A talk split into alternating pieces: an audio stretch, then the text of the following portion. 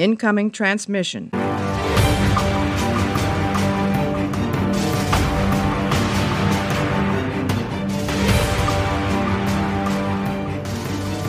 Hallo und herzlich willkommen zu einer neuen Ausgabe des Warpcast. Heute geht es um die siebte Folge der dritten Staffel Star Trek Discovery. Bei mir ist wieder Marco. Hallo Marco. Hallo Chris, hallo liebe Hörer. Aber bevor wir mit der Folge einsteigen wollen, wollen wir noch ein paar andere Sachen klären. Marco, es gibt ein paar Neuerungen auf Steady. Willst du uns davon mal erzählen? Ja, natürlich. Und zwar, wir haben uns halt überlegt, wir haben ja ähm, Steady als Unterstützungssystem, sag ich mal, äh, für unsere Leser und unsere Hörer und unsere Zuschauer. Wir haben, sind ja jetzt mittlerweile in vielen Medien vertreten. Und wir haben mittlerweile so viele Podcasts äh, produziert, die alle erst in irgendwie ein paar Monaten kommen. Dass es ein bisschen schade ist, wenn die jetzt erstmal rumliegen. Ähm, und da haben wir uns gedacht, wir können ja eigentlich den Steady-Supportern äh, die Möglichkeit geben, dass sie die vorab hören können, bevor die halt dann ganz offiziell im Stream, also nicht im Stream, sondern ganz normal verfügbar sind im Feed. Das sind teilweise zwei, drei Monate Vorlauf. Also, wo, wo sind wir jetzt gerade, Chris? Äh, ich glaube, wir sind, was die Perioden-Erstausgabe zum Beispiel angeht, schon im März. Ja, siehst du, also das sind locker zwei, drei Monate, ähm, die da halt dann Vorlauf sind. Also sobald die fertig produziert sind, kommen die zu Steady und ihr könnt sie sofort hören. Ähm, ansonsten, wenn ihr es halt nicht ähm, direkt hören wollt, sondern erst dann halt Monate später, ähm, bekommt ihr es halt ähm, dann ganz normal im Feed. Ähm, ob wir irgendwann mal später äh, auch so Special Podcasts machen, die das dann nur auf Steady gibt, wissen wir noch nicht. Möglich ist es, aber ja, das entscheiden wir dann irgendwann mal. Je nachdem, wie ihr das an annehmt. Genau, und das Ganze ist im Lieutenant-Tier, also ich glaube, der ist das 5-Euro-Tier. Genau, das, das, das, das 5-Euro-Tier, genau. Also für 5 Euro kann man praktisch den Pre-Release äh, vom Podcast genießen. Und das äh, wird auch in nächster Zeit nochmal ansteigen, da es auch im Warpcast ein paar Änderungen gibt, nämlich der Output wird sich ein bisschen verändern, die Taktung wird sich ein bisschen verändern.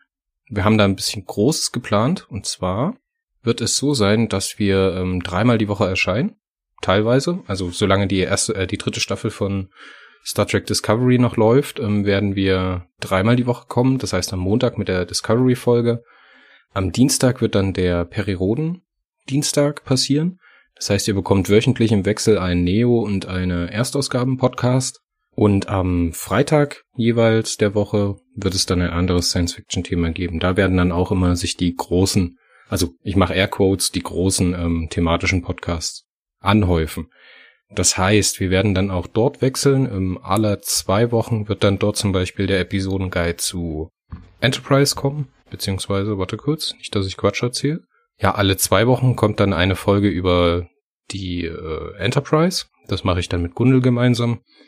Dann haben wir noch so Specials geplant, wie zum neuen ähm, Perioden Kautarchenzyklus, der ähm, am 21.01. glaube ich startet. Wir haben das neue Format Bulls Bulletin, wo wir Neo besprechen. Das wird am Dienstag stattfinden. Wir haben Themen geplant wie ähm, Masters of the Universe, wo ich sehr, mich sehr drauf freue. Den mache ich mit dem Marco und dem Sammy gemeinsam. Ja, ich habe eventuell, ich habe eventuell sogar noch einen ähm, vierten dabei. Uh, das wird spannend. Da, da muss ich aber noch sein endgültiges Okay abwarten. Wir haben noch fantastische Gäste eingeladen für den äh, Warpcast. Wir haben die Julia von Twitter, Grüße an der Stelle, die mit mir über ähm, ein Star Trek Buch spricht. Wir haben Interviews im Januar und im Februar. Also es ist eine sehr, sehr spannende Zeit für uns. Wir probieren ein bisschen was Neues und wir probieren ein bisschen mehr auf unsere einzelnen Formate zu setzen. Das heißt, wir hören ein bisschen auf zu experimentieren. Wir legen uns jetzt fest auf unsere Formate. Das ist einmal die Romanbesprechung für Neo, für die Erstausgabe von Periroden. Ein Episodenguide zur Enterprise wird's geben, die großen thematischen wird's geben und dann halt äh, dieses Interviewformat, wofür ich noch irgendeinen schneidigen Namen brauche. Im Gespräch mit. Irgendwie so auf ein Raktagino mit. Oder sowas, genau. Ein, auf einen Kaffee mit den Entwicklern war die äh, Entwickler, also die Programmiererkolumne von von äh, Blizzard Entertainment ähm, und die haben dann halt da immer so äh, Fanfragen halt beantwortet. Fand ich auch sehr cool, äh, weil man, man ist halt selten so nah dabei, dass die wirklich was darüber erzählen. Egal. Darum geht's jetzt nicht. Wir haben nämlich noch was. Oh, wir haben diese, noch was? Ja, ja, ja, wir haben noch was. Ja, ja, ich habe das schon mal angeteased. Äh, heute ist ja der Montag, also der letzte Tag des Novembers. Das heißt, morgen geht es weiter mit unserem ersten zwölften. Da ist, fangen alle Adventskalender an.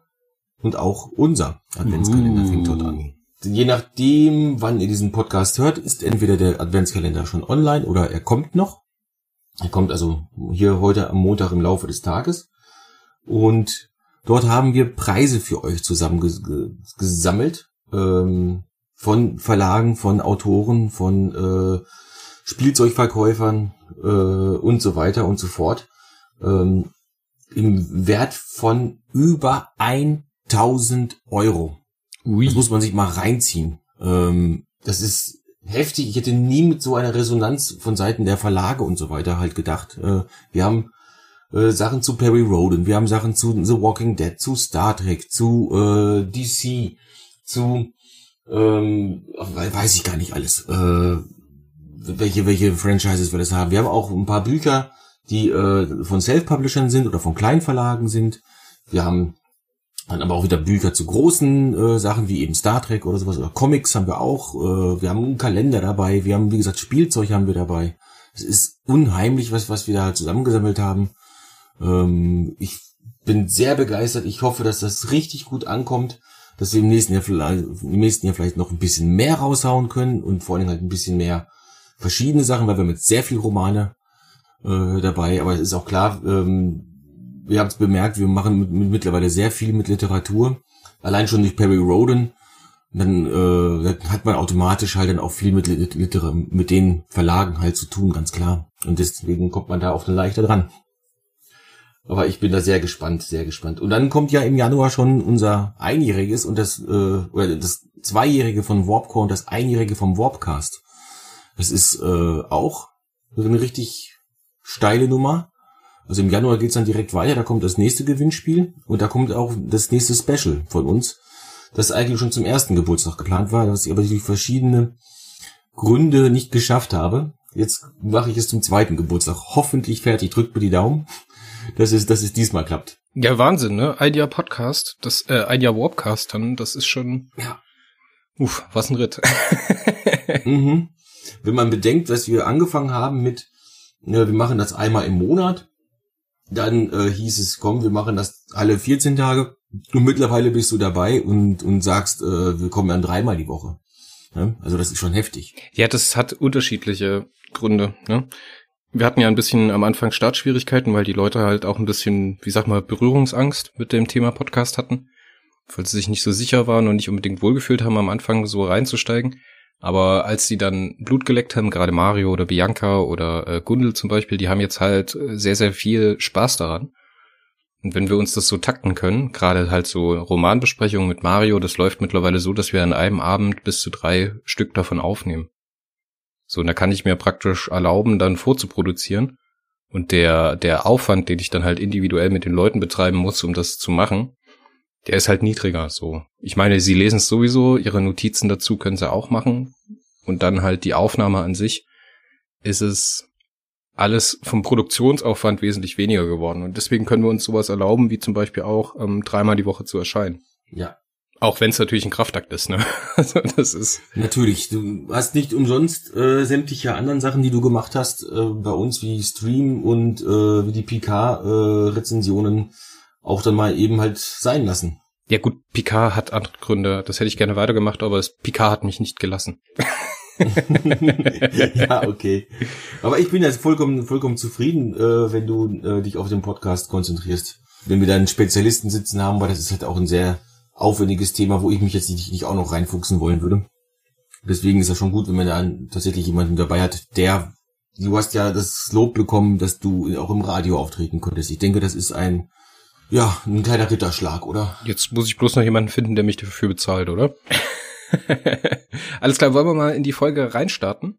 Ja, klar. Wir sprechen heute über Unification 3.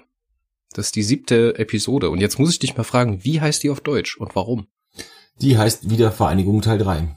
Aber das ist doch Quatsch. Unification heißt doch Vereinigung und nicht Wiedervereinigung, oder? Ja, aber Die, äh, die Next Generation Folge, auf das sich das bezieht, die hieß in Deutschland auch Wiedervereinigung. Ähm, deswegen hat man das äh, konsequent halt weitergemacht und hat das hier ähm, gesagt, ähm, wir, ja gut, wir haben das damals in Next Generation falsch benannt. Ähm, deswegen benennen wir es jetzt halt auch äh, jetzt wieder falsch, obwohl eigentlich wäre es ja eine Wiedervereinigung und keine Vereinigung. Weil es geht ja, ähm, also ich gehe davon aus, dass so ziemlich jeder von unserem Podcast-Hörenden die Originalfolgen äh, kennt. Und auch die, die Discovery-Folge hat er ja eh gesehen. Äh, es geht ja nun mal um die Wiedervereinigung von den Vulkaniern und den, und den Romulanern, die gemeinsame Vorfahren haben. Und deswegen ist es eher eine Wiedervereinigung als eine Vereinigung. Was denkst du, warum man das gemacht hat? Warum nennt man diese Folge Unification 3? Zum einen merkt man, man in Staffel 3, die Produzenten und die Schreiber sind bemühter, das Fandom abzuholen. Die ähm, bauen jetzt nicht nur so hier mal ein Easter Egg und da mal ein Easter Egg ein, sondern jede Folge ist voll damit. Wir haben ja jetzt zum Beispiel in dieser Folge auch von der USS Jählchen gehört, die äh, nach dem verstorbenen Chekhov-Darsteller aus der Kelvin-Timeline halt äh, benannt ist. Äh, in der letzten Folge war es die USS Nog und so. Oder nee, nicht in der letzten, in der vorletzten. Der vorletzten, glaube ich, ja. Ja, in der vorletzten, ja. Sowas haben wir jetzt wirklich ständig, äh, solche Sachen, solche kleinen Hinweise, so, passt mal auf, das ist ein viel größeres Universum. Das hat Discovery am Anfang nur so ganz, ganz klein wenig immer gemacht. Das finde ich gut. Das finde ich wirklich gut und ich habe überhaupt gar kein Problem damit, weil es ist im Prinzip, ja, es ist im Prinzip so die die Saat wurde in Next Generation gele gelegt durch Spock und Spocks Schwester erlebt jetzt quasi, was daraus geworden ist. Und irgendwo im Laufe der Zeit haben die Romulaner sich auf Vulkan halt angesiedelt, die ist irgendwo auch eine logische Konsequenz. Das ist das äh, der nächste Verwandte der Romulaner und die Romulaner haben keine äh, haben keine Welt mehr Vulkan ist, soweit ich weiß, nicht so dicht besiedelt wie die Erde. Da ist wahrscheinlich Platz. Also warum sagt man nicht einfach, hey, nehmt ihr uns auf? Ich finde es aber schön, dass das hier endlich mal Nägel mit Köpfen gemacht wird und das so klar angesprochen wird, dass es zwei Völker derselben Spezies sind, die sich irgendwann in ihrer Entwicklung getrennt haben. Das war nämlich immer vorher kryptisch und in unterschiedlichen äh, Revisionen ja. im Kanon unterschiedlich äh, konnotiert. Und hier wird mal gesagt, alles klar, es sind zwei Völker derselben Spezies. Und das fand ich gut, das fand ich schön. Also in, äh, in TOS hat Spock, glaube ich mal, gesagt, dass die gemeinsame Vorfahren haben. Und das ist ja das Gleiche im Prinzip. Nee. Nee. Vorsicht. Evolutionstheorie sagt, das ist ähnlich wie wir zu den Affen, also zu dem Schimpansen, weißt du? Wir sind, ja. haben uns nicht aus dem Schimpansen entwickelt. Der Schimpanse und der äh, Homo sapiens haben gemeinsame Vorfahren. Aber die sind zwei Völker derselben Spezies. Und die Spezies ist Mensch und halt Schimpanse. Also ist das, meinst, meinst du jetzt eher, das ist wie Afrikaner und Europäer? Genau. Also die Afrikaner haben nicht falsch verstehen, ich nehme jetzt einfach random was genommen. Die Afrikaner haben irgendwann den Vulkan verlassen, oder die Erde verlassen, in, in, in, diesem Fall, und haben sich dann halt auf dem Mars niedergelassen und auf diesem Mars haben sie sich dann halt komplett anders entwickelt. Genau, es sind sozusagen zwei Ethnien des, derselben Spezies. Okay. Da, da gucke ich mir die Folge, äh, das ist Balance of Terror, in, in Spock unter Verdacht auf Deutsch, wo das rauskommt, dass die halt ähnlich aussehen oder sogar ziemlich gleich aussehen. Sie haben ja erst später diese wülstigen Augenbrauen quasi gekriegt. Ja, das schaue ich mir noch mal an. Na, die Theorie ist ja, dass der, dass das Wesen, das Lebewesen sich dann seiner Umwelt anpasst und, und aus irgendwelchen Gründen hat es halt diese Augenwülste bekommen. Das passt schon. Ja, auf jeden Fall hat die Folge geschrieben, die liebe Kirsten Bayer, die mhm. Schirmherrin des Kanons und ich denke, das merkt man. Ich denke, wir hatten bis jetzt in der dritten Staffel noch keine Folge, die sich so in den Kanon einkuschelt wie Unification 3. Ja, das, das stimmt. Das würde ich auch sagen. Die, die Kirsten Bayer, die weiß einfach, oder wahrscheinlich spricht man es Kirsten aus. Wir sind in Deutschland, also sage ich Kirsten. Die Kirsten Bayer ist, ist bekannt. Ähm, die hat ja auch einige von den Voyager-Romanen geschrieben. Mhm. Die dann solange sie noch beim Writing-Team war, auch als Kanon sogar galten. Und dann, als sie es nicht mehr war, haben sie die einfach, ja, jetzt sind sie nicht mehr Kanon. Ich glaube, die also, hat auch die Expos ja. für die äh, Discovery-Romane geschrieben. Das kann sein, ja. Nach meinem Kenntnisstand, aber das ist jetzt halt, äh, was, das habe ich irgendwo mal gelesen, sollen auch alle Sachen, die jetzt zu den aktuellen Serien rauskommen, also diese Discovery-Romane, die Picard-Sachen und so weiter, sollen alle Kanon sein.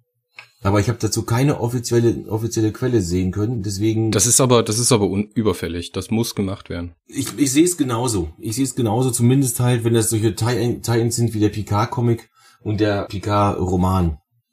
Sachen, die Vorgeschichten erzählen. Ich finde es zwar schade, wenn tatsächlich halt solche Sachen in der Serie so ganz am Rand nicht mal erwähnt werden. Oder man muss das Buch lesen oder den Comic lesen oder sowas halt, um dann bestimmte Szenen in der Geschichte halt besser zu verstehen. Aber ich finde es trotzdem in Ordnung, wenn man die Medien miteinander verbindet. Das macht Star Wars jetzt, seitdem es bei Disney ist, ja auch. Vorher gab es, weil, also ein kleiner Exkurs, ich versuche es wirklich kurz zu halten. Vorher gab es bei Star Wars verschiedene Sorten von Kanon. Es gab den heiligen G-Kanon, das war das, was George Lucas gesagt hat, das ist Kanon. Dann gab es quasi dieses, was unter Expanded Universe halt fiel. Das sind halt nochmal viele verschiedene Stufen von Kanon. Kann man auf Jedipedia nachlesen, ganz, ganz genau. Und heute gibt's halt nur Kanon und Legends. Und das war's. Und Legends ist alles, was nicht on-screen ist und vor einem bestimmten Datum halt erschienen ist. Und dann gibt's halt nur noch solche Sachen, die halt schon vorher produziert worden sind, aber die trotzdem jetzt noch in Kanon gelten. Die alte Thrawn-Trilogie zum Beispiel, die ist jetzt Legends, also nicht Kanon, aber die Figur Thrawn, den Großadmiral, den gibt es trotzdem noch im Kanon. Und man kann dadurch halt jetzt sagen, okay, wir können jetzt hier diesen, diesen so ein bisschen formen. Der ist beliebt, den haben wir da. Den können wir jetzt ein bisschen formen, so wie wir ihn gerne hätten, wie wir ihn für unsere Geschichte brauchen. Denn wir machen jetzt die Geschichte.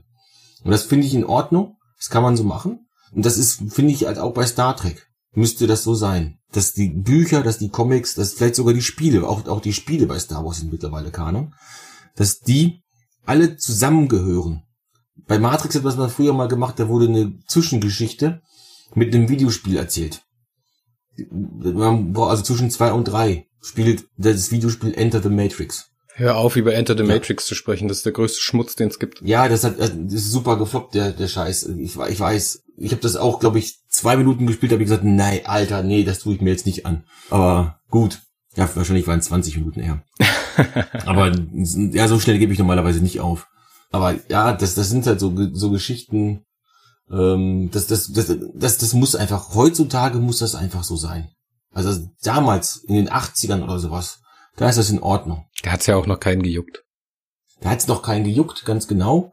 Da habe ich, ich habe den, den Pilotfilm von Deep Space Nine gelesen gehabt und habe dann mich, mich gewundert, warum in, in dem äh, in, in, dem, in dem Buch der Miles O'Brien auf einmal fähnrig ist. Da habe hab ich mich aber äh, nur gewundert, äh, warum und so, warum ist er auf einmal fähnrig und in der Serie nicht. Heutzutage weiß ich, dass der ja gar nicht auf der Akademie war. Das, das heißt, der kann gar nicht Fähnrich werden. Unteroffiziere waren auch auf der Akademie oder irgendwie bloß zwei Jahre oder Miles, so. Miles, Miles O'Brien ist nicht auf der Akademie gewesen. Okay. Der ist enlisted per personal. Das geht bis Chief Petty Officer Second Grade, glaube ich, oder so. Heißt es, glaube ich. Auf jeden Fall, ähm, der kommt nicht sehr viel höher. Fähnrich kann er nur werden, wenn er auf der äh, Akademie war. Ja, aber am Anfang in TNG war Miles O'Brien ja auch Lieutenant. Ja, das ist nochmal noch mal was anderes. Da wussten sie auch nicht, da hat er nicht mal einen Namen gehabt. Am Anfang. Doch, in den Credits hatte er einen Namen. Da bin ich mir ich, fast nee, sicher. Nee, in, in, der ersten Zeit, also in der ersten Staffel hatte der noch keinen Namen, da war er einfach nur so ein, mehr oder weniger ein Statist halt. Der saß da noch in einer roten Uniform auf, auf der Brücke und hat das Schiff geflogen. Ja, aber später, als er dann Transporter Chief geworden ist, hat er dann als auch einen Namen. Als er Transporter Chief war, hatte er auch einen Namen, ja. Ja. Und da hat er aber, dann, da war er aber auch Chief. Ich fand die Szene, als er von der, von der Enterprise D verabschiedet wird, so schön. Ich fand das so schön, als ihn Picard dann weggebeamt hat. Ja. Da gibt's ja auch dieses fantastische Meme, Ready when you are Captain. Dass Miles O'Brien halt immer im Transporterraum steht. Ja. Back to topic. Wir sprechen über Unification 3. Was denkst du über die, über die äh, erweiterte Lore zum Brand, die hier erzählt wird? Ich fühlte mich jetzt tatsächlich zum ersten Mal, also die, äh, die Discovery Staffel 3 wird ja gerne mit Andromeda verglichen gerade so im Vorfeld haben die Leute ja gesagt, oh, das klingt sowas von nach Andromeda. Habe ich die ganzen vorherigen Folgen nicht das Gefühl gehabt, dass das irgendwas mit Andromeda zu tun hat. Dass das vielleicht so mi minimale Berührungspunkte hat. Aber jetzt zum ersten Mal mit diesem SB16, 19, 19, 19, 19, Verzeihung. Das sieht mir sehr nach diesem Slipstream aus. Was, es gab es zwar auch schon in Voyager, ich glaube in Voyager war das, dem Slipstream. Aber es, das gab es halt auch in Andromeda. Das ist die das ist der Antrieb der Andromeda Ascendant. Von daher, da war ich zum ersten Mal an Andromeda erinnert. Nee, ich, fand, ich wollte eigentlich auch was anderes hinaus, dass die Föderation schon vor dem Brand äh, extrem knapp war bei Dilithium, weil sie halt immer weiter gewachsen ist, aber der Output an Dilithium nicht, sich nicht erhöht hat. Und sie dann praktisch mit Gewalt die Mitgliedswelten gezwungen hat, Alternativen zu erforschen. Und die Vulkanier jetzt zu dem Schluss gekommen sind, dass man sie praktisch dazu getrieben hat, den Brand auszulösen. Also mit Gewalt möchte ich jetzt vielleicht nicht so unterschreiben. Davon war halt nichts, also das, da, da gab es keine Hinweise für. Der Admiral Vance hat gesagt, befohlen. Ähm, befohlen, das ist nicht mit Gewalt. Doch. Gewalt ist die Ausübung einer Macht. Und die Föderation hat ihre Macht angewendet und hat damit Gewalt benutzt. Weil ansonsten hätte es ja Repressionen denn, das gegeben. Ist, aber das, das ist, das ist allerdings. Das ist die Definition von Gewalt. Ja, ja. Wenn du es so machen willst, aber wenn man sagt, ich habe mit Gewalt regiert, also dann ist Angela Merkel auch eine äh, Herrscherin mit Gewalt. Oder ja klar, die, natürlich hat die politische Gewalt. Äh, auch ich als äh, Angestellter der Stadt äh, ich gehöre zur Exekutive. Auch ich äh, gehöre, gehöre einer Gewalt ein und auch ich habe natürlich dann Gewalt. Aber äh, das, das, wenn man sagt, äh, mit, mit, mit Gewalt dazu gezwungen, äh, das, das ist, das sagt was ganz anderes aus als das, was es letzten ist. Die haben das befohlen und die Vulkanier haben dann halt entweder, wie gesagt, Repressionen hätten sie kriegen können oder sie sind nicht ausgetreten. Sie sind nicht ausgetreten. Den Hintergrund zum, zur, zum, zum Brand finde ich gut so dass man halt wusste, okay, ja, wir expandieren zu stark oder, oder generell, wir sind zu stark expandiert, wir haben Mangel an Dilithium. Das hätte die äh, Föderation natürlich verdammt verwundbar gemacht. Das öffnet für mich ein gedankliches Konstrukt, denn als dieser SB19-Antrieb, den ich mal, dann halt nicht mehr zu, also nicht mehr erforschbar war, besteht jetzt so leicht die Möglichkeit, dass man von Seiten der Föderation eventuell gesagt hat, wir machen den Brand. Weil dann, wenn bei uns das Dilithium ausgeht, sind wir in einem riesigen Nachteil gegenüber allen bösen Mächten der Welt, sag ich mal, oder des Universums. Äh, Dominion, Klingonen theoretisch. Und sozusagen Borg. im Kalkül das ganze Dilithium zerstört hat, um machen, selbst zu schützen. Genau, wir machen alles Dilithium kaputt. Deswegen ist es auf der Jelchen gestartet. Oder ich weiß nicht, ob es da gestartet ist, aber es ist auf jeden Fall auf irgendein Föderationsschiff gestartet. Von da ist hat es sich wie eine Welle halt ausgebreitet, hat, hat sämtliches Silizium halt verbrannt und hat äh, eben halt dann, die Föderation hat gedacht, vielleicht gedacht, ja gut, dann haben wir halt diesen äh, Nachteil nicht mehr, können weiter forschen. Vielleicht sagen dann die Vulkanier auch, okay, wir haben jetzt keine andere Wahl mehr. Wir müssen das jetzt weiter entforschen, erforschen, also gucken wir uns das halt an. Die Vulkanier sind ja generell sehr zurückhaltend, was äh, Fortschritte angeht sind da sehr vorsichtig, hat man ja in Enterprise gesehen, uns halt loszulassen, war für die wirklich ein Dorn im Auge. Aber ähm, ja, ich glaube, also das, das ist mein, mein, mein Gedankenkonstrukt dahinter und ich glaube, ich bin da gar nicht weit weg von der Wahrheit. Du denkst, dass die Föderation hinter dem Brand selber steckt? Da, die, die Theorie gab es ja schon, gab es ja schon vorher, dass die Föderation äh, dahinter steckt. Und die Anzeichen dafür verdichten sich.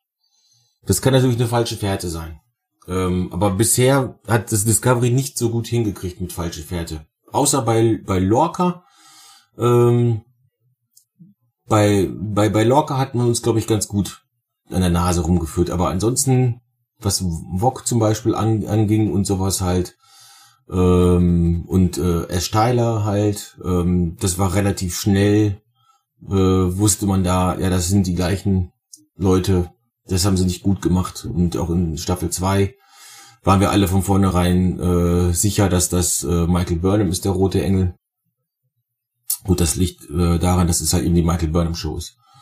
Ähm, und dass sie natürlich der rote Engel sein musste. Aber hier macht man es besser, würde ich sagen, aber eben halt immer noch nicht so gut, dass man das äh, sagen kann, dass. Ja, wieso? Wir kennen ja die Auflösung noch nicht. Da wir muss, kennen die Auflösung. Da muss man jetzt ja. erstmal abwarten, weil das ist jetzt erstmal bloß eine Behauptung, die im Raum steht. Und äh, das jetzt ja, so über okay. zu interpretieren, zu sagen, nee, das ist jetzt ein Red Herring, dann äh, das wäre mir ein bisschen zu viel. Was denkst du über das Wiederauftauchen der Kowat Milat? mit Burnhams Mutter. Wie findest du, und jetzt kommt's, diese Unification? Was, ja, auch eine Wiedervereinigung ist, genau.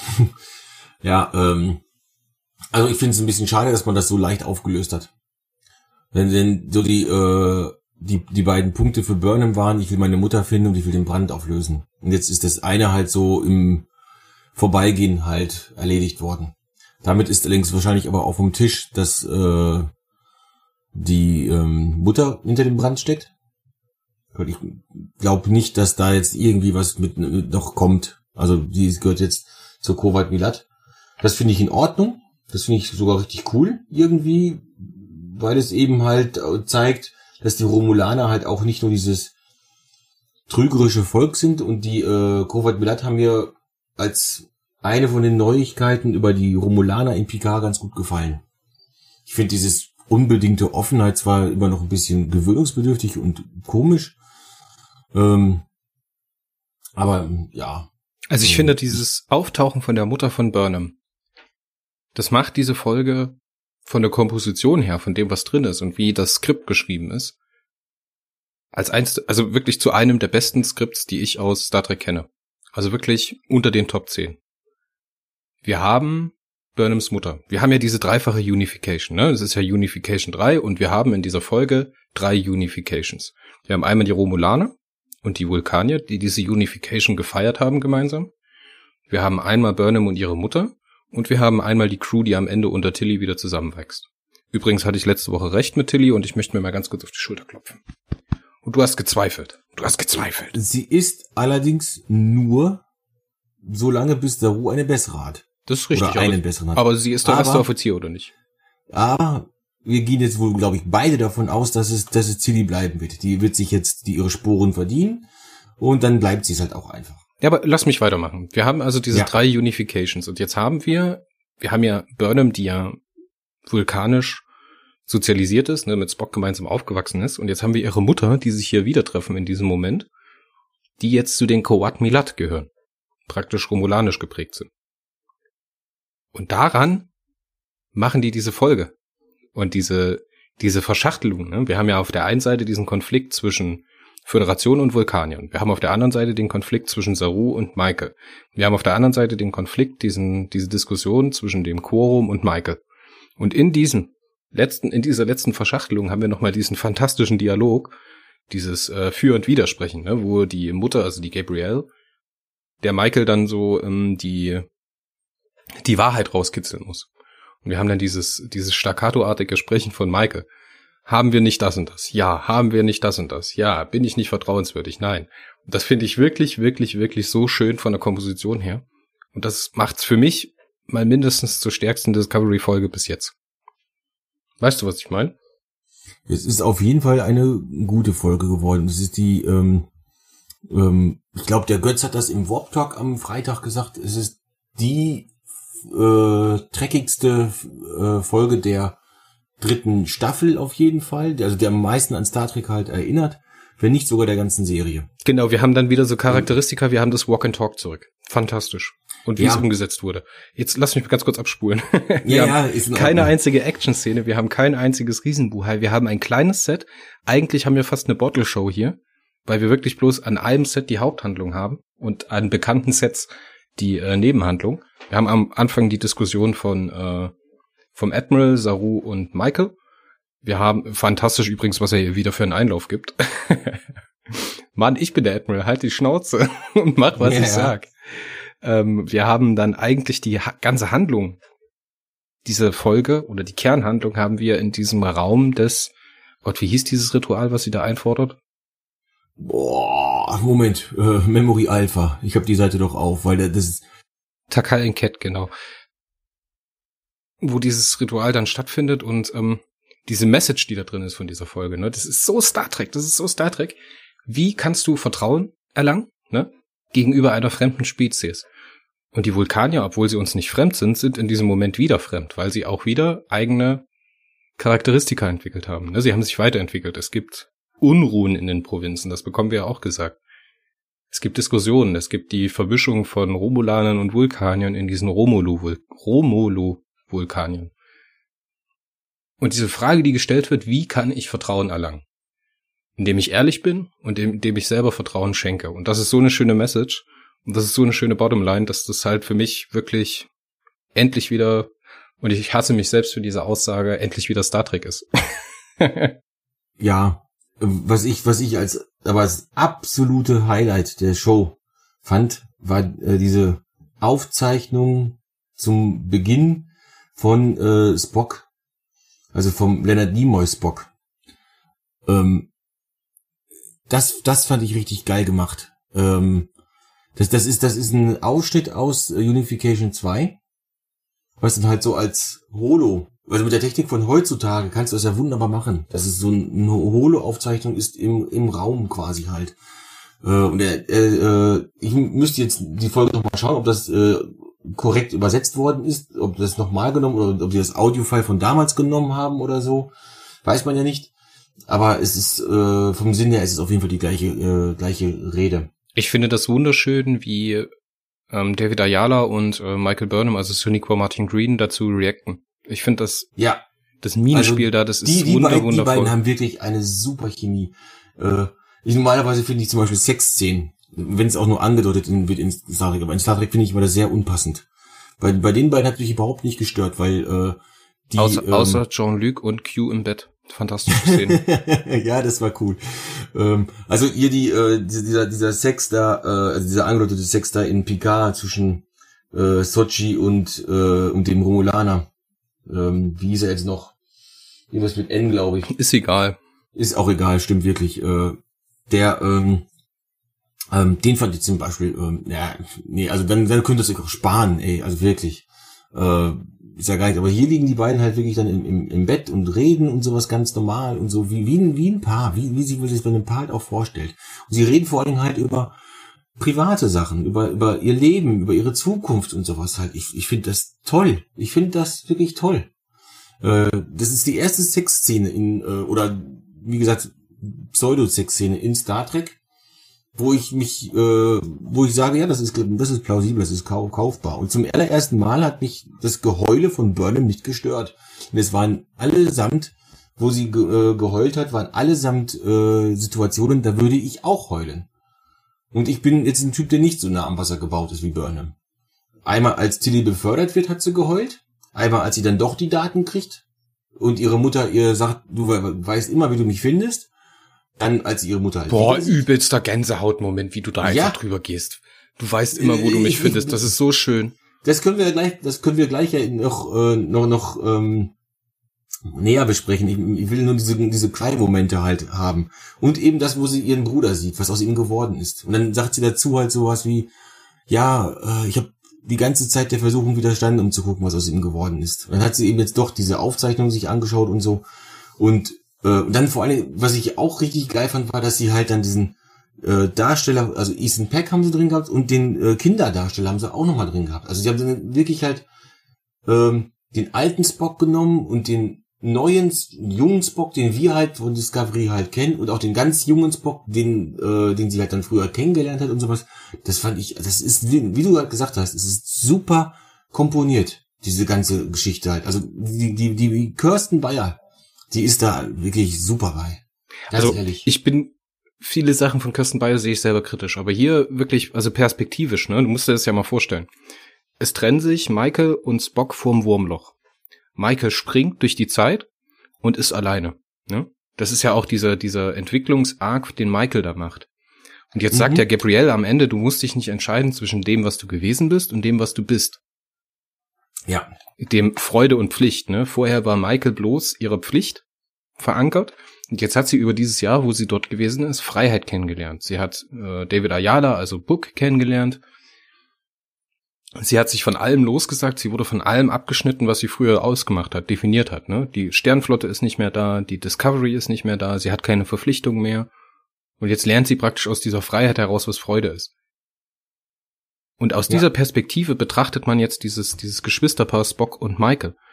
Michael kennt Spock nur aus dem Moment, wo sie sich getrennt haben. Und jetzt springt sie durch die Zeit und findet sich praktisch vor dem Monument oder vor dem Vermächtnis, was Spock erreicht hat. Das motiviert sie natürlich ungemein, das macht sie aber natürlich auch ungemein unsicher. Jetzt will ich aber auch noch auf eine Diskussion im Internet hinaus, die ich gelesen habe. Und ich verstehe nicht, woher die Leute das haben. Wir, da wird vorgeworfen, dass man jetzt dieses ganze Wirken von Spock auf Michael zurückführen möchte. Das verstehe ich überhaupt nicht, denn die einzige Referenz, die wir in der Folge dazu haben, ist die Präsidentin von Nivar. Man muss sich übelst dran gewöhnen, nicht Vulkan zu sagen. Die am Ende fragt, wie viel von Spock denn eigentlich auf seine Schwester zurückgeht. Ja, ich habe die das verstehe ich nicht. Ich habe die, ich hab die Diskussion auch verfolgt ähm, oder zumindest halt grob. Ähm, äh, ja, man sagt so schön, Haters gonna hate, ne? Und äh, Leute, die mit, äh, die halt ein abgefertigtes Urteil über Burnham halt haben, ähm, die, ähm, die sehen ja trotzdem, halt in jedes Mal, wenn Burnham im Fokus steht oder irgendwas ist, äh, die, die sehen natürlich, warum muss das wieder so sein? Ich habe im ersten Moment auch gedacht, äh, warum muss das jetzt hier unbedingt Spocks Schwester machen? Und dann so im, im Nachgang also ich habe dir ja erzählt, äh, ich muss die Folge zweimal gucken, auf jeden Fall, weil beim ersten Mal hat mein Kind einfach nicht schlafen wollen. Und äh, ich musste sechs, sieben Mal Pause machen und das Kind von mir runterholen, ähm, weil es lieber äh, Pony reiten wollte auf mir. Ähm, ich habe nur die Hälfte mitgekriegt, deswegen habe ich es lieber nochmal geschaut. Und ähm, beim, beim ersten Mal habe ich aber bei der, bei der in dem Moment auch gedacht, ähm, das ist jetzt wieder schon ein bisschen over the top, finde ich. Und dann beim zweiten Mal habe ich auch gedacht, nee, Moment, das passt eigentlich. Es ist eigentlich eine total natürliche Reaktion. Ja. Weil das, was äh, Michael da abfeuert, ist ja, das ist ja dieses, dieses, ich nenne es ein Luther-Paradigma, ne? Ich stehe hier, denn ich kann nicht anders. Also etwas tun, weil man weiß, dass es richtig ist. Und das ist ja genau die Rechtfertigung, die Spock in Unification 1 und 2 bringt. Es ist eigentlich against all odds, against all, ähm, also gegen allen Widerstand beginnt ja. er seine Mission auf Romulus, die äh, beiden Sachen, also Vulkanier und Romulaner wieder zu vereinigen. Und als Rechtfertigung führt er an, ich kann nicht anders, ich muss es tun. Und das ist ja auch so tief in Michael verwurzelt, dass sie ganz genau weiß, was das Richtige ist und das halt auch tut. Und am Anfang von Staffel 1 sehen wir, dass sie glaubt, dass sie das Richtige tut, aber damit barbarisch auf die Schnauze fliegt. Und das ist halt so im Nachhinein eine recht oder eine, eine ein neuer neuer Persönlichkeitszweig, der sich da entwickelt. Ne, dieses ich ich kann nicht anders, ich muss das tun. Der praktisch die erste Folge nochmal oder den Pilotfilm der ersten Staffel nochmal neu einordnet. Das finde ich ehrlich gesagt sehr, sehr schön. Ja, und wir wissen auch ähm, halt nicht, also die, ähm, wie hieß die denn jetzt? T, T, T, T Pring? Nee, T Pring wäre ist wer anders. Äh, ja, irgendwie sowas Terrain. Terrena. Terrena. Äh, die ähm, die sagt das halt, ja, die Präsidentin. Ähm, aber wir wissen halt nicht, ob denn Michael überhaupt auf Spock irgendeinen Einfluss hatte, als, als sie klein waren. Vielleicht war es auch Spock, der auf Michael diesen Einfluss hatte, dass sie eben zu diesem Menschen geworden ist, der diese Entwicklung gemacht hat. Oder vielleicht war es Sareks Erziehung. Oder vielleicht war es die Kombination aus äh, ähm, Sarek und Amanda. Amanda. Verzeihung.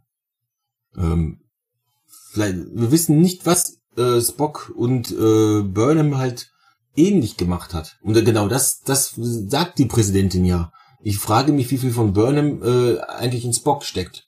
Ich hätte genauso gut auch sagen können, ich frage mich, wie viel von Spock in äh, Burnham steckt. Ähm, nur Spock ist für sie halt ab, abstrakt. Der ist, war schon tot, da wurde sie geboren wahrscheinlich. Weil so alt werden die Vulkanier dann doch nicht. Fast tausend Jahre in der Zukunft. Und ähm, Burnham hat sie jetzt aber gerade kennengelernt. Über Spock kennt sie wahrscheinlich nur Geschichten, Holodeck, also Holo-Aufzeichnungen und sowas alles halt von ihm und so und sieht halt, wie er war, aber hat ihn nicht wirklich erlebt. Burnham hat sie aber erlebt. Deswegen geht sie eventuell davon aus, dass äh, Burnham mehr in Spock steckt, dass sie ihn beeinflusst hat. Sie ist ja auch die ältere. Also, so, wenn man das vergleicht, ist sie ja die, eigentlich das ältere Kind. Aber, ähm, ja, die ähm, haben jetzt zum Zeitpunkt der Trennung. Ja im jeweils Leben des anderen starke Spuren hinterlassen. Ich meine, das ja. wird ja doch nochmal referenziert, was sie als letztes zu ihm sagt. Ich gebe dir diesen letzten Rat, kleiner Bruder. Ich finde das überhaupt kein, kein Problem hier. Also ich finde das ehrlich gesagt fast schon, fast schon lyrisch, was hier so an Implikationen drin ist. So dieses, diese Dualität, weißt du, Sarek, der Vulkanier, zu Amanda, dem Mensch. Spock zu Michael. Ne, und jetzt in der Zukunft praktisch mit seiner eigenen, mit seiner eigenen Legacy nochmal konfrontiert zu sein, ist wahnsinnig schön. Wahnsinnig schön. Total toller Kniff. Weißt du denn, woher der Name Niva kommt, wo wir das vorhin schon einmal kurz angesprochen hatten? Ich habe in den letzten zwei Tagen unterschiedliche Quellen dazu gehört. Ich weiß, dass es äh, Leonard Nimoy mal in einem in einem Skript verwendet hat und das sozusagen als eine Dualität dargestellt hat. Also zwei Sachen, die zusammengehören, aber nicht zusammenkommen, wie Feuer und Wasser, weißt du? Ich habe das jetzt bloß selber übersetzt, deswegen kann ich nicht Brief und Siegel drauf geben. Jetzt gibt's auch noch eine andere Theorie, dass es aus einem Fanzine kommt, dass es eigentlich der Fanfiction entspringt. Dass das, äh, wie hieß die Dame?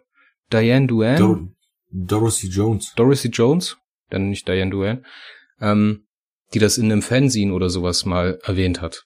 Aber das wird auch äh, in Enterprise erwähnt, weil in äh, Schatten von Pajam heißt die Folge, glaube ich, erste Staffel, fünfte, nee, siebte oder achte Folge oder sowas. Praktisch dem ersten Aufeinandertreffen der Menschen mit den Andorianern und Jeffrey Combs als Shran. Nee, das, das Shadows of Pajam ist später.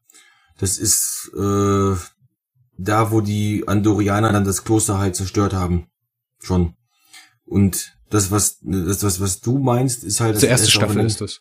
Ja, das, das erste Aufeinandertreffen, das, die Folge heißt halt anders, ähm, wo die aufeinandertreffen. Ähm, dann kommt ja erst zu diesem Konflikt. Ähm, da gibt's ein vulkanisches Schiff, ja, was Niva heißt. Da gibt es ein vulkanisches Schiff, das Niva heißt. Und übersetzt heißen soll es so viel wie eben zwei Formen oder sowas. Also zwei Formen derselben Sache oder so. Also ja, ganz komisch. Ähm, das ist das, das soll, soll eine ähm, Kunstform auf Vulkan sein, äh, wo ähm, ein Objekt aus zwei verschiedenen Blickpunkten halt äh, angesehen wird und oder halt auch zwei verschiedene Aspekte. Das, oder, das äh, ähm, kennen Wesen. wir natürlich, das kennen wir geneigte Kulturkritiker natürlich äh, aus dem Kubismus, den Pablo Picasso entwickelt hat. Seine Prämisse bei dem Gemälde Die Mädchen von Avignon, das erste kubistische Bild, ähm, war praktisch gleichzeitig zwei unterschiedliche Perspektiven einer Sache darzustellen. Das ist also auch nichts Neues und keine Eigenentwicklung. Ja, ähm, also das ist auch seit den 60ern oder sowas halt schon ähm, dabei. Also äh, der Name Niva. Wobei ähm, in dem Fanzine hatte sich wohl ähm, ohne Apostroph geschrieben und äh, der Name hier von äh, Vulkan schreibt sich halt mit Apostroph. Deswegen, es ist jetzt halt Pillepalle.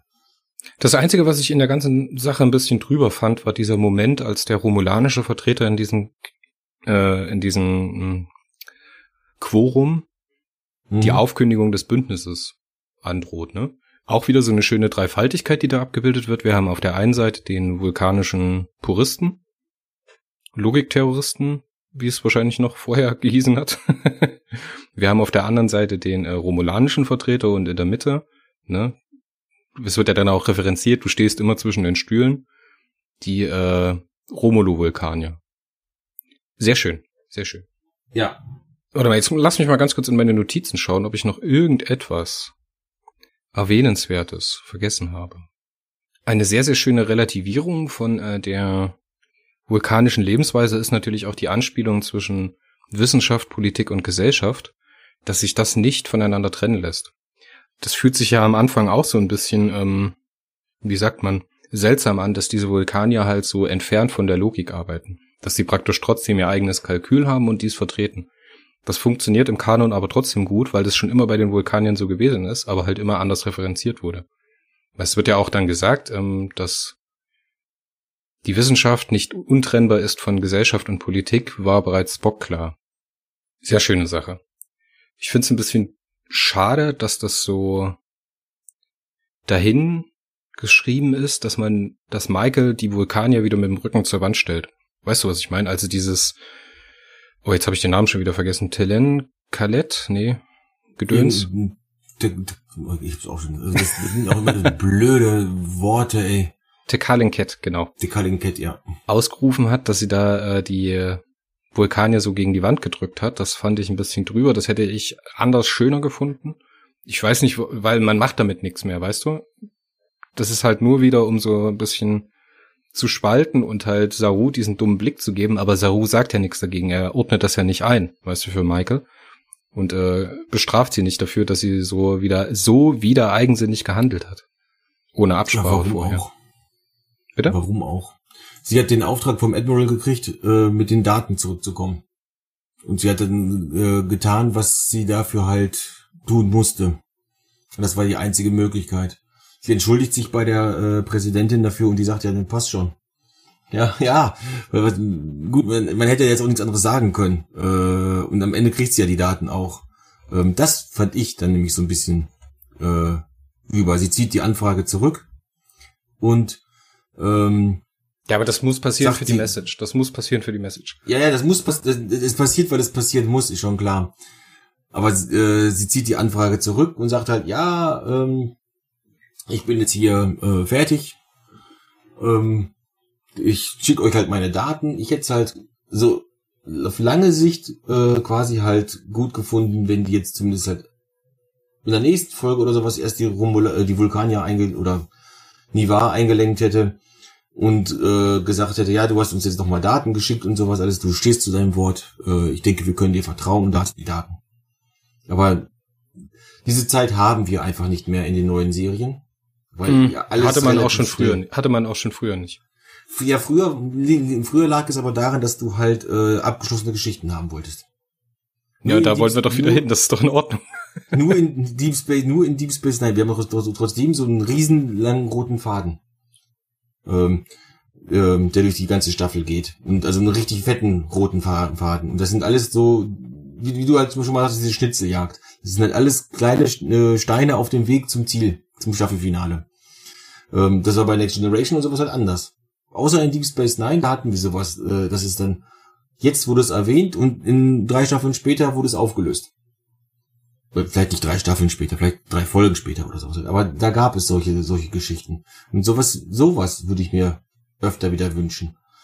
Ähm, dass man dann ich glaube, irgendwann halt wieder darauf zurückkommt. Ich glaube aber nicht, dass das damals bei DS9 eine Designentscheidung gewesen ist. Ich glaube, das ist aus der Not herausgeboren. Nee, ich, ich glaube, das ist eine Designentscheidung. Ähm, weil du, du, du hast halt durch das Setting allein schon bei Deep Space Nine eben halt die Möglichkeit gehabt zu sagen, auch für eine äh, normale Serie des damaligen Fernsehens, sag ich mal, äh, wir können Nebenhandlungen halt so nebenher laufen lassen, wie zum Beispiel mit, mit der Kai. Nee, das, das ist nicht das, was ich gemeint habe. Ich denke, ja? man hat, damals wurden die Serien ja noch anders geschrieben, weißt du? Ja. Wir haben ja gerade in den ersten Staffeln TNG, bis dann DS9 losgegangen ist, ähm, haben wir ja so Sachen, dass die in der Produktion geschrieben wurden. Weißt du, dass die praktisch eine Folge geschrieben haben, da irgendwelche Implications gemacht haben und dann halt später in der dritten, vierten Staffel offene Fäden wieder eingesammelt hat, die man von der ersten Staffel gemacht hat. Da haben also nicht vor dem praktischen Produktionsanfang da gesessen, haben gesagt, wir deuten das jetzt in der ersten Staffel an und arbeiten das in der dritten Staffel ab. Das hat man ja nicht gemacht. Das ist ja eher so, dass man lose Fäden hingelegt hat, aus denen man das gemacht hat. Und TNG muss man genauso vorwerfen, dass es viele Sachen gibt, die später nicht nochmal aufgegriffen worden sind. Da gibt es nämlich ganz viele Handlungsfäden, die irgendwo enden und einfach nicht weitergetrieben werden. Und das ist in DS9 ähnlich. Das ist äh, definitiv früher auf jeden Fall äh, öfter so gewesen. Ja, das ist nicht nur in Star Trek, auch in anderen Serien gab es oft genug irgendwelche Sachen. Äh, mein Lieblingsbeispiel ist da immer Knight Rider, deswegen habe ich übrigens Knight Rider bei uns auch im Stream als so Miniclip. Äh, da bekommt Kit in irgendeiner Folge irgendein cooles Ding eingebaut, was dann nur in dieser einen Folge halt benutzt wird. Und das würde aber drei Folgen später, würde es aber die, die, die Folge quasi in zwei Minuten erledigen. Ja, aber das natürlich wird's ja nicht eingesetzt, weil äh, erstens wissen die Leute gar nicht, äh, gar nicht mehr, dass es das Kit dieses Ding eigentlich schon eingebaut hat. Äh, und ja, man kann es ja auch nicht in zwei Minuten erledigen, die, die Episode, ne? Also wird's nicht benutzt. Und das, das finde ich halt immer ein bisschen, ein bisschen blöd. Ganz klar. Aber und heutzutage ähm, ist die Produktion ja deswegen ja. anspruchsvoller und qualitativ heute auch, tut mir leid, wenn ja. ich das sagen muss, hochwertiger. Nee, das, das, nee, das, das stimmt schon.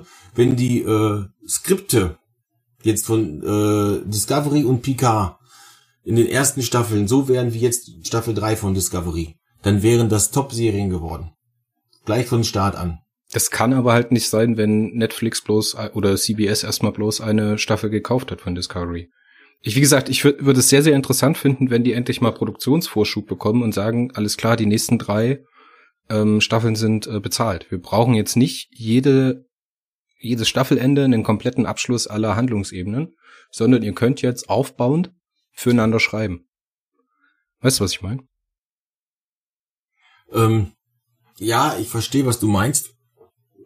Aber äh, Picard war, meine ich, von vornherein auf drei Staffeln ausgelegt und auch gekauft. Und äh, Discovery hat keine Laufzeit, aber die ähm, haben noch, die haben ja schon die äh, vierte Staffel bestätigt, bevor die dritte Staffel überhaupt irgendwo gelaufen ist.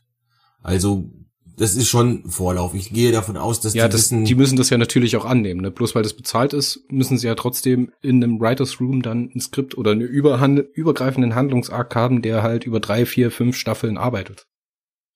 ich glaube, das werden wir nicht sehen. Äh, wenn dann halt so in, in Kleinigkeiten, ähm, wie, ähm, also ich habe jetzt äh, vor ein paar Tagen, ähm, weil die äh, Sarah Mitic, es glaube ich aus, Geburtstag hatte, brauchte ich einen äh, Screenshot von Ariam aus Staffel 1, weil da hatte Ariam, Ariam gespielt, in Staffel 2 war es Hannah Cheeseman. Ähm, also habe ich mir die erste Folge, wo Burnham an Bord der Discovery kommt, nochmal angesehen, weil ich äh, gehofft hatte, Ariam, Ariam zu sehen. Wie Tilly und Burnham sich entwickelt haben. Von, von daher, das merkt man erst wirklich, wenn man jetzt halt nochmal so eine ganz alte Folge sieht. Ich schaue mit meiner Ähm. Frau ähm, parallel die erste Staffel und die zweite Staffel nochmal und wir sind jetzt, glaube ich, vierte, fünfte Folge, erste Staffel. Ist wie Tag und Nacht. Ist wie Tag und Nacht. Ja, das, das, das meine ich. Also das kannst du halt ohne Probleme einbauen. Dass du, dass die Leute sich halt, also dass so Charakterentwicklung da ist. Tatsächlich, das merkt man halt auch. Und äh, ich, ich muss sagen, das war die dritte Folge, die ich halt geguckt hatte, weil Ariel dann nur auf der Discovery war und nicht auf der Shenzhou. Shen, Shenzhou. Shenzhou spricht man, Shenzhou. ich, aus. Shenzhou. Das ist ein Zh. Okay, dann spricht man halt Shenzhou aus. Ähm, die, äh, da- das ist also nach dem Urteil, äh, Burnham sitzt im Knast, das bringt die Sonic Martin Green so genial rüber. Dieses äh, komplett, Alter, lass mich, lass mich einfach nur meine Strafe absitzen. Ja, ich bin nicht lange Ähm. genug hier für eine Freundschaft. Ja, genau. Und genauso muss man da auch hier an der Folge, das haben wir nämlich vergessen, diesen Moment zwischen Michael Burnham und äh, Sylvia Tilly ansprechen, wo ähm, Tilly ihr sagt, warum hast du mir nicht Bescheid gesagt? Das ist meine Entscheidung. Und da wächst sie so über Michael hinaus. Und am Ende wird dieser Ja. Kreis ja auch wieder geschlossen, äh, indem Michael zu Tilly sagt, ja, führe mich. Auch wenn das wieder pathetisch ist ohne Ende, finde ich halt, ist halt so schön, weil das halt so die Ellipse zum Anfang schließt und halt auch noch in die erste Staffel, wo sie halt noch so quirlig war, so überhaupt nicht ausgeglichen, nicht ganz bei sich. Ich find's mega, mega schön. Ja, und sie, sie sagt ja auch, äh, sie sagt ja auch, ich glaube, in der vierten oder fünften Folge, nee, ich glaube ein bisschen später, als der Tyler an Bord kommt, da stellt sie, glaube ich, Burnham dem Tyler vor mit meine Freundin und Mentorin.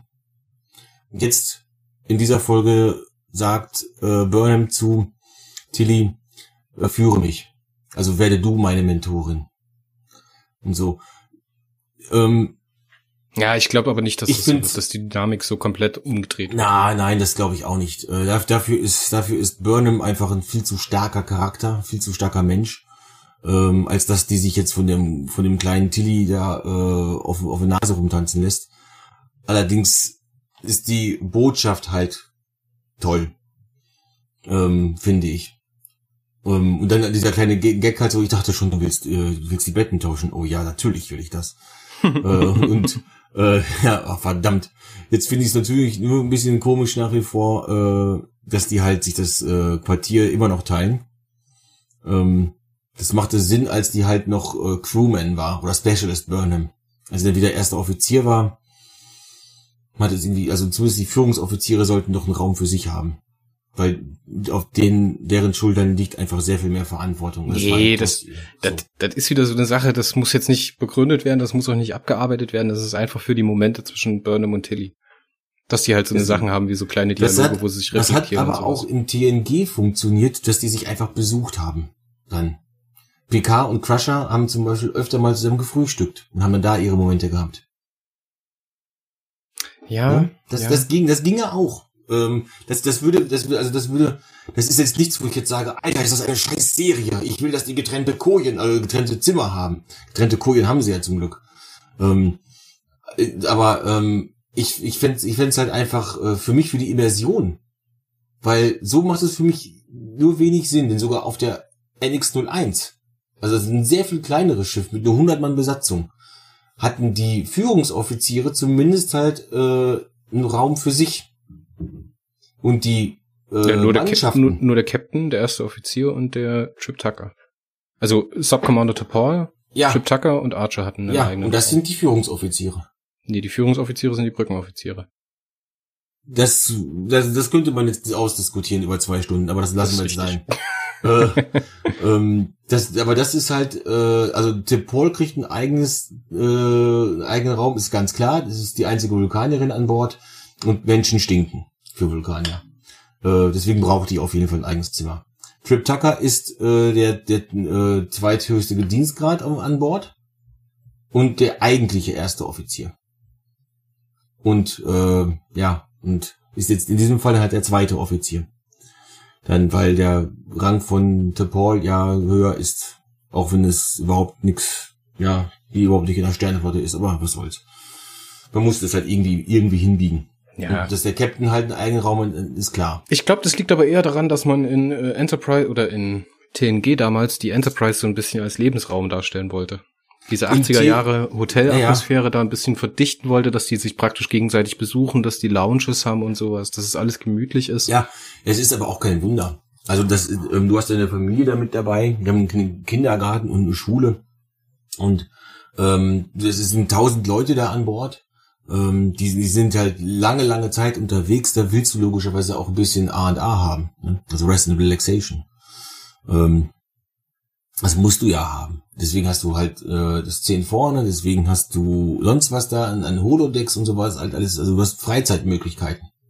Da gibt's ja auch äh, Martial Arts Kurse und so mit Worf. Ähm, Okay, bevor Marco jetzt hier noch weiter abschweift, wollen wir mal Ja, den ja, Sack zumachen. ja. Wir müssen Ja. nämlich noch die Wertung abgeben. Was würdest du der Folge geben, Marco? ja, eine gute 8,5 gebe ich der Folge. Eine gute 8,5. Ich gebe der Folge eine sehr, sehr gute 9,5. Das ist steep. Aber Ist für mich unter den Top 10. Sorry. ja, passt doch. Ähm, ich sage dazu immer, mein absoluter Lieblingsfilm hat, hört auf den Namen Paco Kampfmaschine des Todes. Mein Ähm, absoluter Lieblingsfilm ist äh, Big Trouble in Little China. Den habe ich ohne Scheiß noch nie gesehen. Du hast noch nie Big du- Trouble in du- Little du China? wirst Alter. jetzt sagen, den musst du sehen, aber meine Frau hat noch nicht mal Ghostbusters gesehen. Und die hat letztes Jahr zu Weihnachten hat sie zum allerersten Mal mit mir zurück in die Zukunft geschaut. Ähm, da waren wir bei meiner Mutter, ein kleiner Exkurs. Eine Ewigkeit später. Und äh, der erste Teil kam im Fernsehen. Und meine Mutter hat halt nur Fernsehen, die hat halt kein Streaming. Und die äh, hat gesagt, ja komm, gucken wir den halt an. Und dann haben wir da halt gesessen, gucken den an. Und meine Frau war begeistert. Und wir haben Teil 2 und Teil 3 hinterher geguckt. Ich schaue gerade noch mal auf der IMDb, was denn die IMDb dazu sagt. Oder hast du das grad- 6,8. 6,8? Sind die wahnsinnig? 7,3. Nee, Quatsch. 6,8. Echt? 6,8 von 10 steht bei mir. Ja gut, wenn du keinen Bock hast auf Michael, dann ist die Folge natürlich nichts für dich, ne? Ja, und wenn du natürlich jetzt sagst, äh, ja, hier, hier steht auch, äh, Too Tied to Sentimentality, ein, ein Review. Äh, ja. Ähm, ja, natürlich ist das jetzt ein bisschen, ähm, habe ich ja gesagt, es ist, es wird halt viel geweint in der Folge. Vier, fünf Mal. Ähm, aber es macht alles Sinn.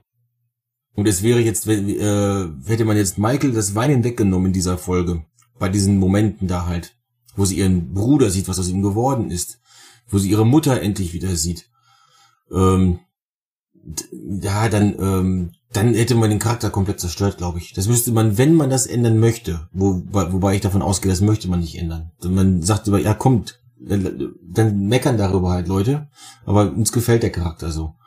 Dann muss, müsste man es halt peu à peu machen. Ohne, Nicht, ohne Mist, Leute, ich finde das wunderschön, wie Michael Burnham weint. Ich finde das schauspielerisch so gut umgesetzt. Mich nervt das auch nicht. Ich bin ja jemand, den nervt es immer sehr, wenn geweint wird oder unnötig geweint wird. Das nervt mich bei Saru wesentlich mehr.